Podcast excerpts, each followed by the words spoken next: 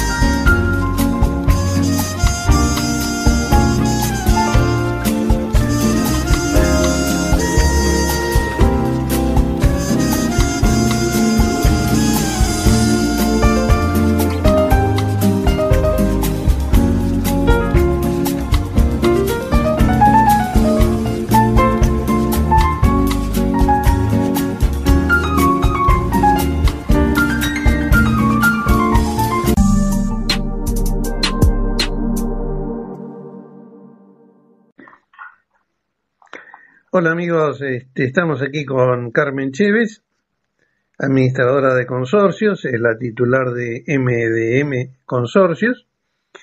Y con ella vamos a conversar algunos temas de actualidad que se dan en, en los edificios, justamente en los consorcios y en la relación entre los vecinos. ¿Qué tal, Carmen? ¿Cómo estás? Hola, ¿qué tal, Daniel? Todo bien, bueno. Eh, ¿Qué nos tenés para hoy? Sí, eh, mira, traigo un tema que, que es muy recurrente y que tiene que ver con la convivencia misma en los edificios, que es el tema de las multas, que a veces aparecen en las expensas, en los en algunos edificios es muy, se ve cada vez más seguido. Eh, y está la discusión de si son válidas o no, si quién las establece, si eso lo pone el administrador o quién. Un poco explayarme y para que la gente sepa eh, de qué se trata. Dale, dale, te escuchamos. Bueno, eh, el tema sería más que nada cuando hay ruidos molestos o vecinos que tienen comportamiento, no sé, por falta de educación o de, o no sé, o de desconocimiento de cómo las normas que hay de urbanidad, las disposiciones reglamentarias que hay muchas, no solo de ruidos molestos, sino que desde, el tema de no sé, las mascotas, eh, como, no sé, los perros que hay que llevarlos con siempre con correa, la gente a veces no entiende, o los perros que ensucian, los ascensores, o empiezan esas guerras de, el del quinto con el del tercero y que no. Y todo eso a veces se va de las manos y para evitar, digamos, eh, todo esto que es largo y tedioso de las mediaciones, las denuncias, carta documento, abogado, juicio, eso digamos sería ya lo último cuando la persona no reacciona de ninguna manera ante ninguna advertencia, eh, se utiliza mucho el tema de las multas. Cuando ya sabemos de quién se trata el mal comportamiento o la mala convivencia, hay administradores que determinan agregarle a expensa una multa, ya por ruido por el ítem que fuera. Eh, esto eh, es completamente legal porque están serían gente que está violando las disposiciones reglamentarias del artículo 2047 del Código Civil, del último, que, es de agosto de 2015.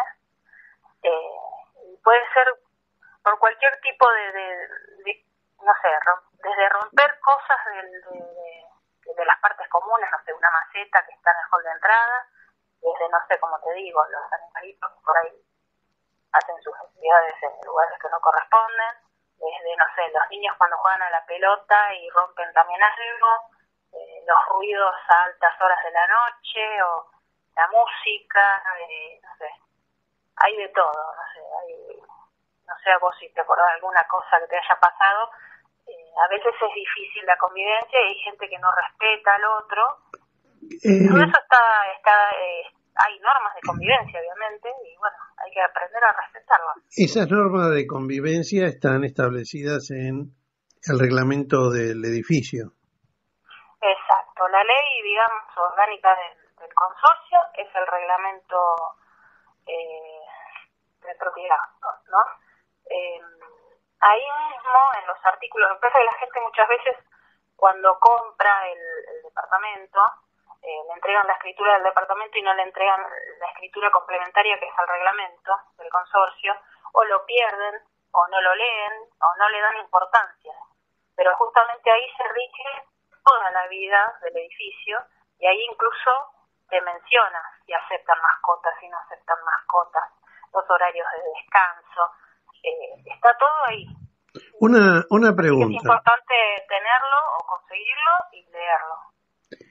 Sí. Eh, em, ¿Cómo se prueba, por ejemplo, eh, en el edificio, por más que esté en el reglamento, el tema de que alguien rompió algo o hay ruidos molestos eh, porque el administrador no vive en el edificio ni está en ese momento. ¿Cómo es el proceso? O sea, yo me quejo al administrador que mi vecino tiene ruidos molestos y automáticamente el administrador le pone una multa o qué ocurre? Claro, bueno, vamos a ver los pasos con respecto a eso. Lo que tenemos, por suerte, a estas alturas de, la historia, ¿no? la tecnología que nos ayuda muchísimo. Eh, por ejemplo, si hay ruidos, usar el grabador de, sonido del celular, ahí va a salir la hora, el día, todo. Eh, por ejemplo, eh, se pueden también usar las cámaras de seguridad, que ahora cada vez es más común que los edificios lo tengan justamente por seguridad, por los robos y demás, pero a su vez podés ver qué pasó, si rompieron la maceta, quién fue. O sea, hay maneras, porque tenés que tener pruebas contundentes, obviamente, y por ahí cosas chiquitas que se repitan, bueno, decís, una vez no pasa nada, lo llamo y le digo, che, baja la música. Otra vez, y no sé, fíjate, porque ya se quejó otro vecino más. A la tercera y no hace caso, ahí sí ya poner la multa. O sea, siempre es una cosa razonable. Pero, digamos, me ponen la multa, digamos, supongamos que yo hago ruido, me ponen la multa y yo puedo eh, negarme a pagarla porque por decir que no es cierto. O sea, tengo un derecho a defensa. Sí, exactamente. ¿El administrador es el que hace de juez? Exacto, exacto. Así como es el neutral en todo esto, eh, también va a ser el que reciba el, descargo del vecino multado. Eh, ahí será el momento en donde le presente las pruebas que tenga. Y otro punto muy importante es si el departamento es alquilado, si el, eh, no es el que está viviendo, no es el propietario, la multa la paga el propietario. Eso no va ni como, eso va en una columna la multa como un gasto particular que lo paga el propietario. ¿Esto por qué se, se pensó así? Porque en el caso de que uno como administrador, muchas veces me ha pasado, bueno, inquilino, sé que es inquilino, no me da bola una vez, dos, tres, la cuarta. Bueno, llamo al propietario a ver si está enterado del comportamiento del inquilino. Comento si muchas veces ni saben lo que está pasando.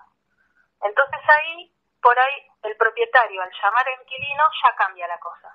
En el caso de que el propietario ya fue avisado, la cosa sigue, el comportamiento sigue mal, no hay manera, eh, uno ya le avisa, ¿eh? que si no van a tener un golpe que lo paga Y eso también sirve porque para que realmente lo ponga en su lugar, digamos, a, la persona que esté eh, haciendo algún comportamiento que no corresponda. Sí, a mí la experiencia, la única experiencia que tengo es en, un edificio con muy pocos este, propietarios, eh, muy pocos eh, departamentos, eh, alguien que hacía ruidos molestos verdaderamente y en horarios muy específicos para molestar, que recurría al municipio, hice el comentario y en un momento me mandaron este dos inspectores que tomaron los decibeles del ruido, eh, escuchando desde mi departamento, y como los decibeles superaban los normales, eh, ahí sí se presentaron y ejercieron, eh, digamos, su autoridad y le impusieron una multa. Esto ya es un municipio que entra, el municipio entra al departamento, toma la medición, es un tercero. Así que bueno, si ahora se avanza con que está el administrador, bueno, mucho más directo. Obviamente se recalienta todo el ambiente de relaciones, ¿no? Claro, es, todo un tema para, para hablarlo con el Consejo de Propietarios, porque es muy particular de cada edificio. Eh, también, bueno, poner multas razonables como una cosa que sea impagable, pero que sí que sirva para disciplinar, digamos, y que, la gente tome conciencia de que convive con más gente. Ese tema... No es lo mismo que estar en una isla solo. Sí, está bien, pero hay gente que tiene la isla mental, ¿no? Eh, eh, este tema no se lleva a asamblea. Eh, en el caso, sí, se puede ver, si es un comportamiento repetitivo, eh, ya sea, nosotros acá por ahí nos estamos concentrando a lo más común que es el ruidos molestos, pero tenés muchas cosas, qué sé yo, desde que usen un departamento para, no sé, que te des cuenta que están vendiendo desde que, no sé, cualquier cosa, podés buscar y hay de todo en cada edificio, eh, o no sé, hay maltrato animal también, y escuchar un perro lo deja solo atado todo el día y llora y ladra, eh, hay muchas cosas en donde tratarlo. Por asamblea, y ya todo lo que tenga base por asamblea tiene validez y le da el poder de ejecutar al administrador.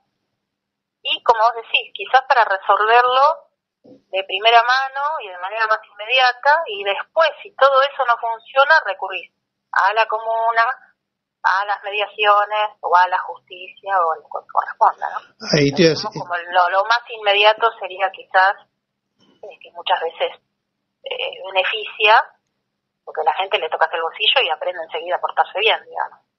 Sí, haciendo memoria, haciendo memoria me acuerdo de eh, en un edificio que viví que tenía 92 departamentos, eh, detectamos que eh, unos movimientos raros en uno de ellos, y justamente después de, encarar al, propietario y demás, él lo usaba como criadero de chinchillas. Eh, esto, digamos, hace unos años atrás la chinchilla era un, un recurso para ganarse unos pesos, pero también eh, si no se mantiene una buena limpieza, es un foco de infección muy fuerte, muy fuerte. Gente que alimenta ¿Eh? Yo he conocido en una edificio mío pasada que uno era fanático de inventar bien, y no te podés imaginar en la gente de la planta baja, donde otros estaban abajo, el tema es la suciedad, porque viste que las palomas te dejan todo. ¿No? Sí, sí, sí, sí. No, la mugre, el olor. Uy, lo que fue ese tema.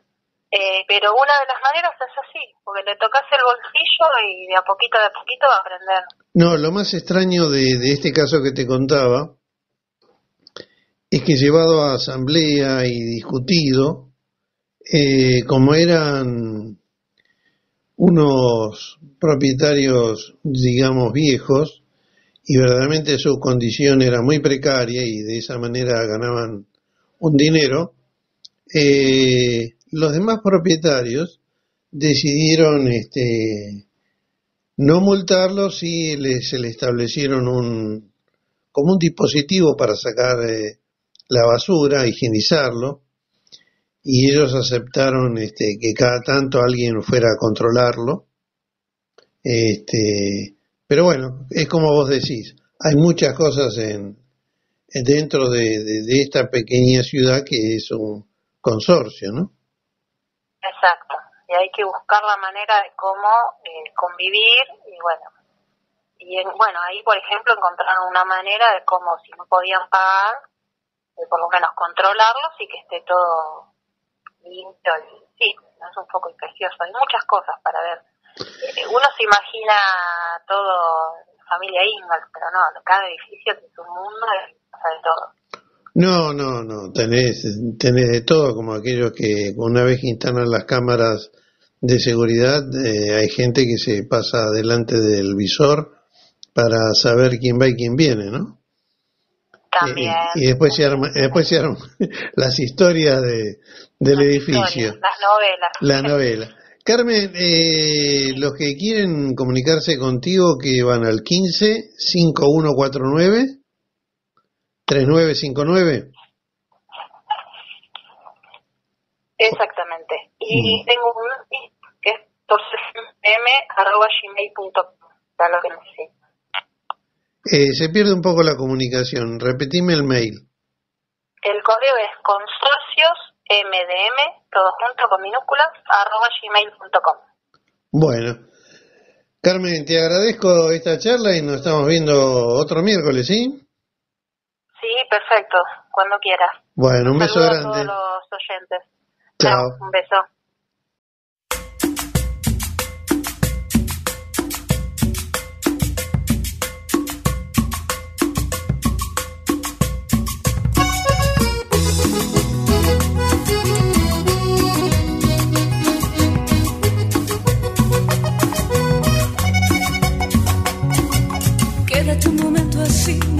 hacia mí que no podré aguantar. Si clavas tu mirada que me llena el cuerpo, me ha pasado antes que no puedo hablar. Tal vez pienses que estoy loca y es verdad un poco y tengo que aceptar. Pero si no te explico lo que siento dentro, no vas a entender cuando me veas llorar Nunca me sentí tan sola como cuando ayer de pronto lo entendí mientras callaba. La vida me dijo a gritos te tuve y nunca te perdí. Me explicaba que el amor es una cosa que se da de pronto en forma natural, lleno de fuego. Si lo fuerzas se marchita sin tener principio, llega a su final. Y ahora tal vez lo puedas entender, que si me tocas se quema mi piel. Y ahora tal vez lo puedas entender, y no te vuelvas si no quieres ver que yo, por ti, que yo,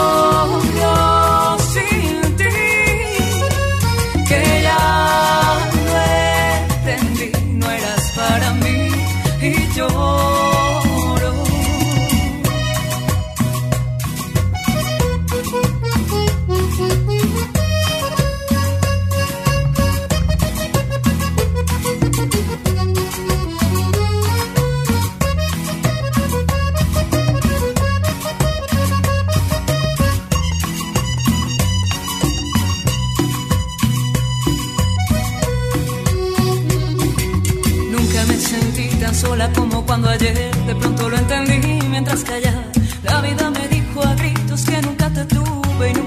perdí. Me explicaba que el amor es una cosa que se da de pronto en forma natural, lleno de fuego. Si lo fuerzas se marchita sin tener principio, llega a su final. Y ahora tal vez lo puedas entender, que si me tocas se quema mi piel. Y ahora tal vez lo puedas entender y no te vuelvas si no quieres ver que yo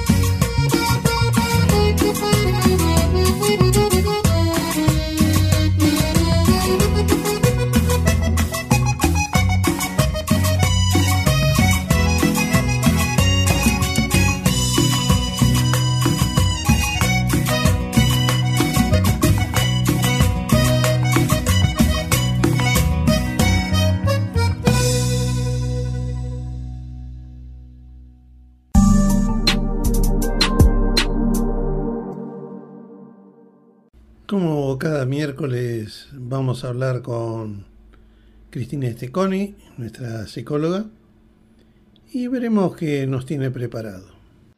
¿Qué nos tenés para charlar, Cris? Mira, pensando, perdón, primero buenas noches Dani, buenas noches a todos los oyentes de Vivencias y como siempre les, les pregunto cómo están todos y les cuento que yo estoy bien.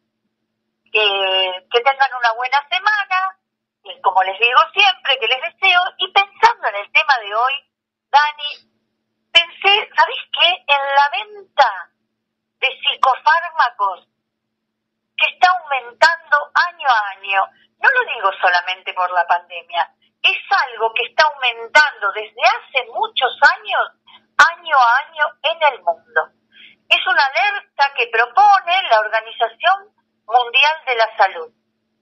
Y porque dice que eh, cada vez tenemos un estilo de vida más sedentario y con exigencias bastante crecientes. Esto le hace pensar a los especialistas en un avance progresivo de los trastornos mentales a nivel global para las próximas décadas. Al punto tal, Dani, que hay quienes sostienen que el deterioro psiquiátrico de la población mundial se va a perfilar como la pandemia del futuro. ¿Qué tal?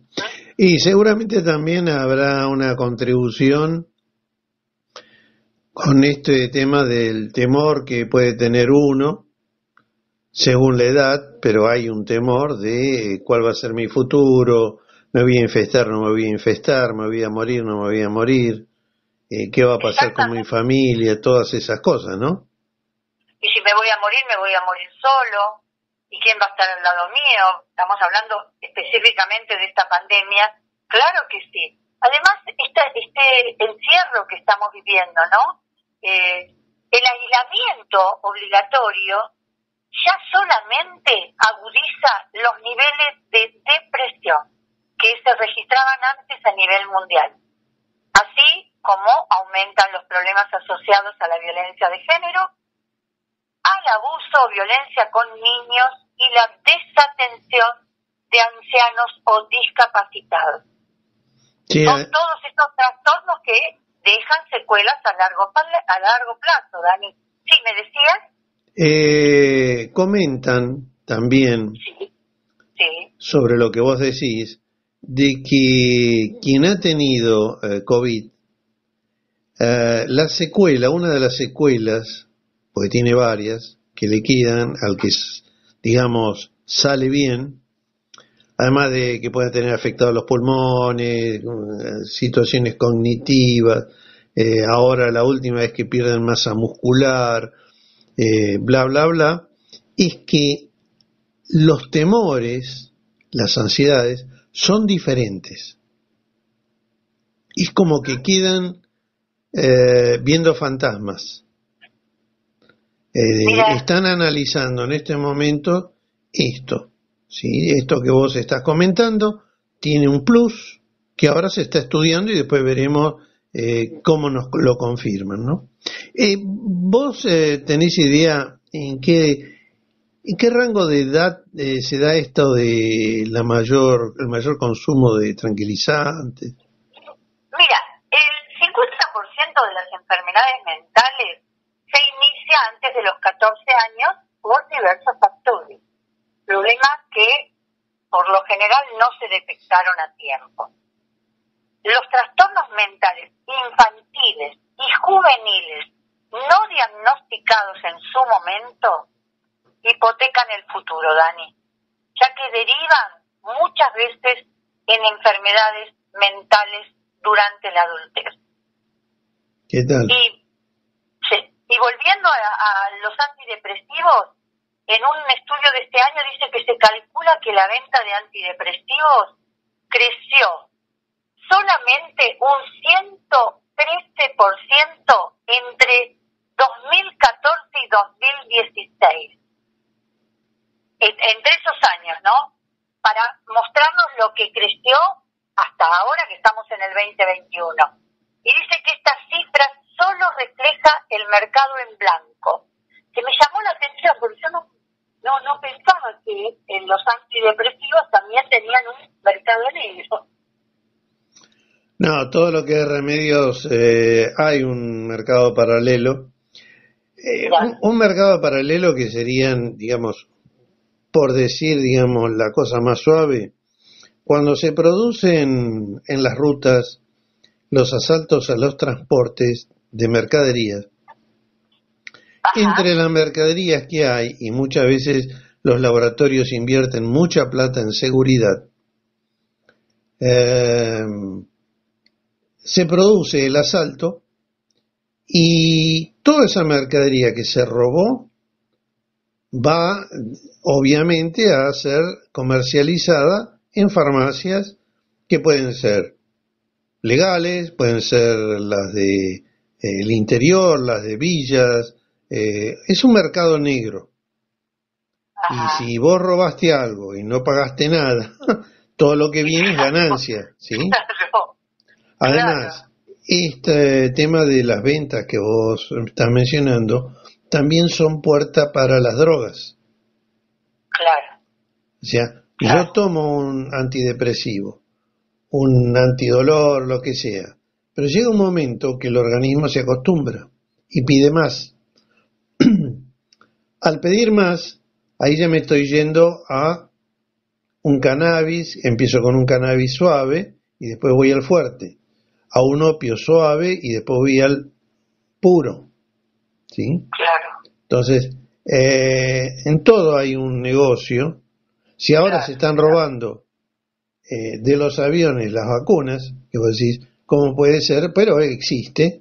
Es como antes este, venían los navíos por el océano y lo agarraban los piratas. Claro. Bueno, ahí está la versión moderna, la versión moderna de la piratería. Claro. Bueno, para no irnos por las ramas, este, ¿cuáles serían, digamos... Las alteraciones, ¿te parece que te cuente? Sí, por lo menos las, que las que van a picar en punta. Las que van a picar en punta son, la que pica en punta y va a seguir picando en punta es la depresión y los trastornos del estado de ánimo. Las depresiones son las principales enfermedades psicoemocionales en Occidente. Puede aparecer por diferentes razones, pero en la actualidad se considera que el estrés progresivo y prolongado es la causa principal que dispara este trastorno. Eh, eh, se leí un estudio de la cantidad de suicidios que hay, pero para no adentrarnos en esto, este, si vos querés te doy una una cifra, pero no, no, ya ya ya estamos ya estamos este, temblando con lo que hablamos, seguimos si, me, profundizamos. Ahora otro termómetro de la incidencia de la depresión y esto ya es en, en, en este momento es esta manera exponencial de, del incremento en la venta de antidepresivos. Dice que los números nunca resultan del todo precisos, pero eh, que aumenta exponencialmente con esa cifra que te di del de 111% en el 2016. Por ejemplo, el antidepresivo sertralina, la sertralina junto con la paroxetina, es, son la foxetina, son inhibidores de la recaptación de la serotonina y de la dopamina, estabilizan el humor. Se recetó un 12% más en marzo de 2020, ya instalada la cuarentena, que en el mismo mes del año anterior. Incluso, Dani, uno de los laboratorios que la fabrica comunicó que no tenía capacidad para cubrir la creciente demanda. Bueno, la depresión es uno. El otro son los trastornos de ansiedad. La ansiedad en sí no es una reacción negativa, sino todo lo contrario, es esencial para la supervivencia de nosotros, de los individuos, por ser un valioso mecanismo de activación. Pero también es la reacción inevitable ante toda situación de incertidumbre por el futuro, ya que el ser humano no tolera la falta de certezas o la vivencia de una sensación de amenaza continua. Eh, está el trastorno de ansiedad generalizada, quien lo padece siente preocupaciones y miedos intensos, excesivos y persistentes ante situaciones cotidianas, tal vez un poco desproporcionadas en relación al peligro real. Este trastorno es persistente en el tiempo y produce un significativo deterioro para vincularse con familiares, trabajar, establecer vínculos. Este, Luego del TAC, sí, decime, Dani. Este, este sería, digamos, acá tenemos el panorama, el diagnóstico sobre cifras y la realidad. Ahora, si yo quiero eh, mejorar o tener una solución para eso, que voy a, además de todo lo que hemos hablado en programas anteriores, eh, tendríamos que ver algo de hacer algo de milfulness. Mm. También psicología positiva, mindfulness, hay, hay, herramientas para ir mejorando. Sí, claro que sí, claro que sí. Em, eh, otra cosa que puede seguir este, en, creyendo son las adicciones modernas sin drogas. ¿Mm?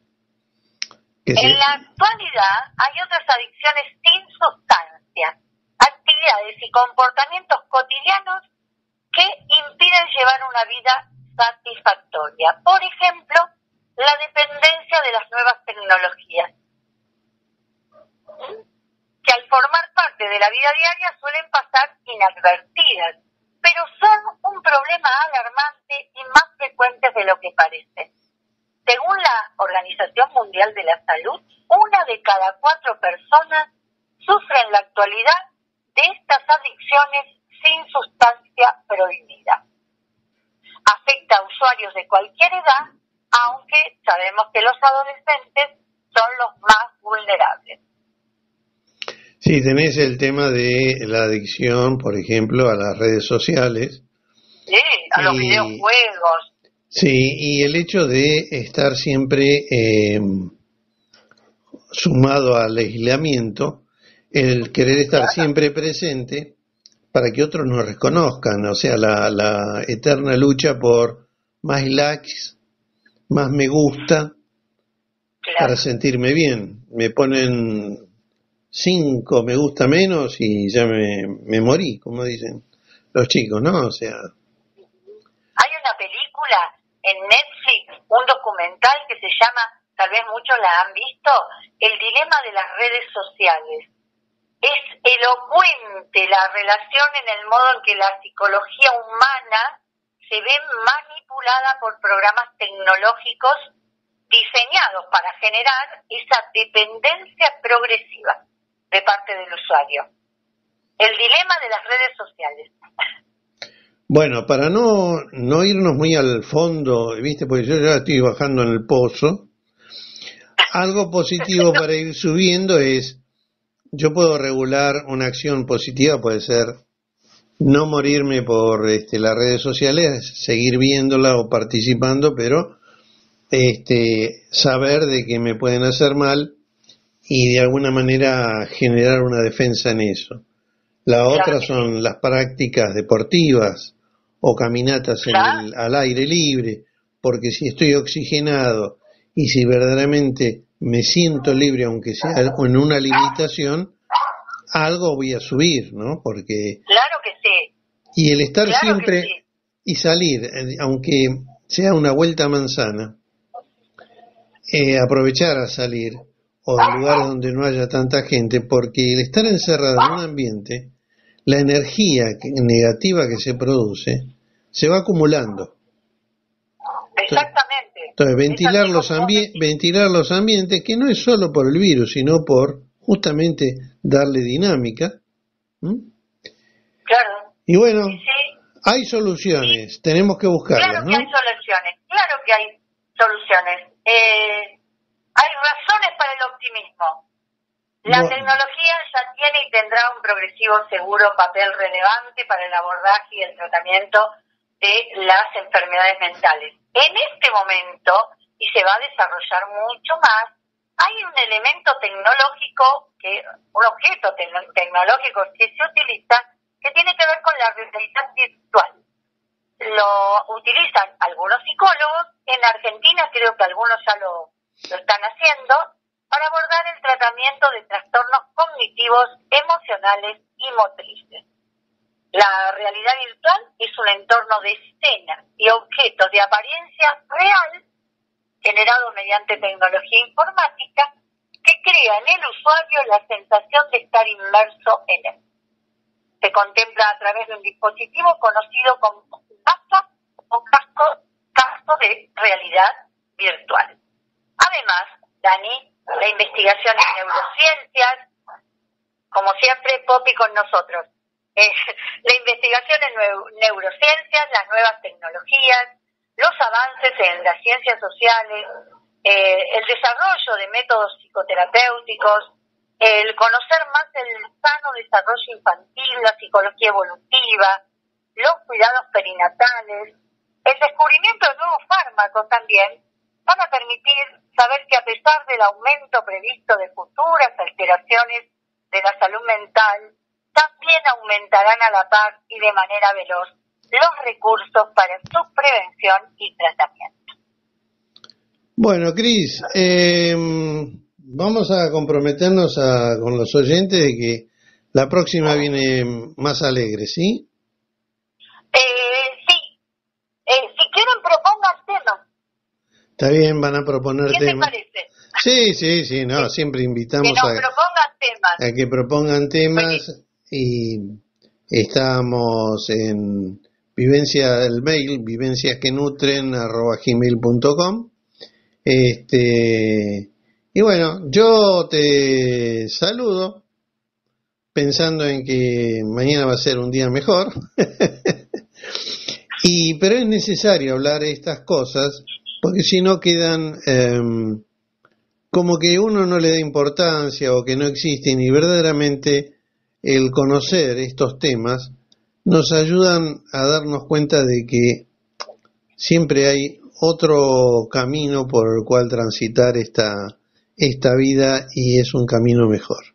¿Mm? Claro que sí, claro que sí. Está bueno conocer y también está bueno saber. Y muchas veces, si sé, tal vez puedo no entrar en algo. Entonces, el conocimiento nos hace libres. Bueno, Dani, muchas gracias como siempre por este espacio. A mí me encanta. Buenas noches para vos. Buenas noches a todos los oyentes de Vivencias. Les repito que tengan una semana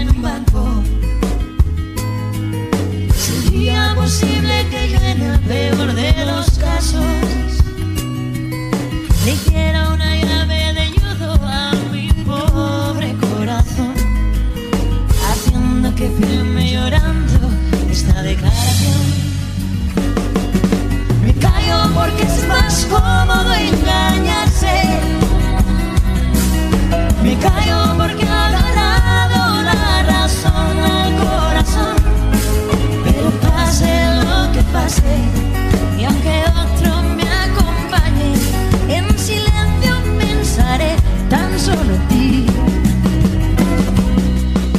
Igual que el mendigo cree que el cine es un escaparate. Igual que una flor resignada decora un despacho elegante. Prometo llamarle amor mío a la primera que no me haga daño. Y reírse a un lujo que olvide cuando te haya olvidado. Espera como esperan en la plaza de mayo. Procura encender en secreto una vela, no sea que por si acaso. Un golpe de suerte algún día quiera que te vuelva a ver. Reduciendo estas palabras a un trozo de papel. Me callo porque es más cómodo engañarse. Me callo porque ha ganado la razón al corazón. Pero pase lo que pase, Pase lo que pase.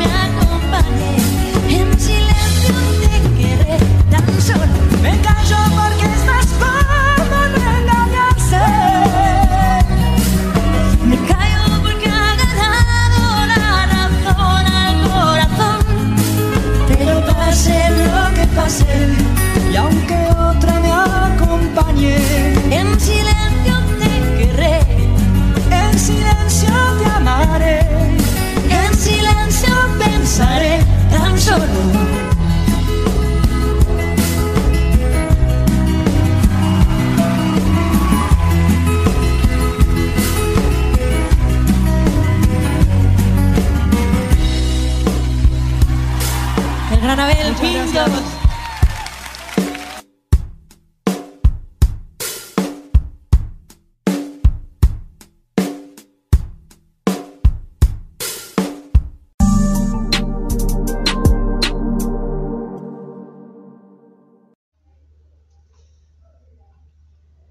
El relato de hoy es un relato breve de sabiduría oriental y tiene como nombre La farmacia. Nasrudin estaba sin trabajo y preguntó a algunos amigos a qué profesión podía dedicarse. Y ellos le dijeron, a ver, Nasrudin, tú eres un hombre muy capaz y sabes mucho sobre las propiedades medicinales de las hierbas. Podrías abrir una farmacia. Nasrudin volvió a su casa, lo estuvo mm, pensando, le fue dando vueltas a la cuestión durante unos días y finalmente se dijo, sí, es una buena idea, creo que soy capaz de ser farmacéutico. Claro que Nasrudin estaba pasando por una época en la que deseaba ser muy prominente e importante. No solo abriré una farmacia que se ocupe de hierbas, abriré un establecimiento enorme y produciré un gran impacto. Entonces compró un local, instaló los estantes, vitrinas, y cuando llegó el momento de pintar la fachada, colocó un andamio, lo cubrió con sábanas y se puso a trabajar sin que nadie pudiera ver nada. A nadie le dejó ver cómo estaba pintando la fachada y qué nombre pondría la farmacia. Después de unos días, distribuyó panfletos que decían, mañana es el gran día, inauguración mañana a las nueve. Todas las personas del pueblo y de los pueblos de los alrededores vinieron y se concentraron expectantes frente a la farmacia. A las nueve en punto salió Nasrudín y, con gesto teatral, sacó la sábana que cubría la fachada de la tienda. La gente que allí estaba vio un gran cartel que decía Farmacia Cósmica y Galáctica de Nasrudin. Debajo, con letras más pequeñas, armonizada con influencias planetarias. La gran mayoría de personas que asistieron a la inauguración quedaron muy impresionadas. Aquel día hizo mucho negocio, la gente no dejaba de comprar. Por la tarde el maestro de la escuela del pueblo lo visitó y le dijo, francamente, Nasrudin, estas afirmaciones que usted hace son un poco dudosas. ¿Dudosas por qué? respondió Nasrudin.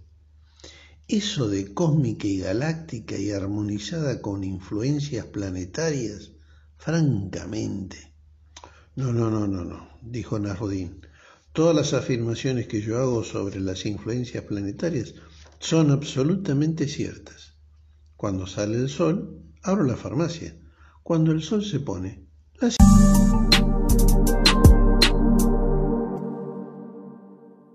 Hemos llegado al final de este episodio.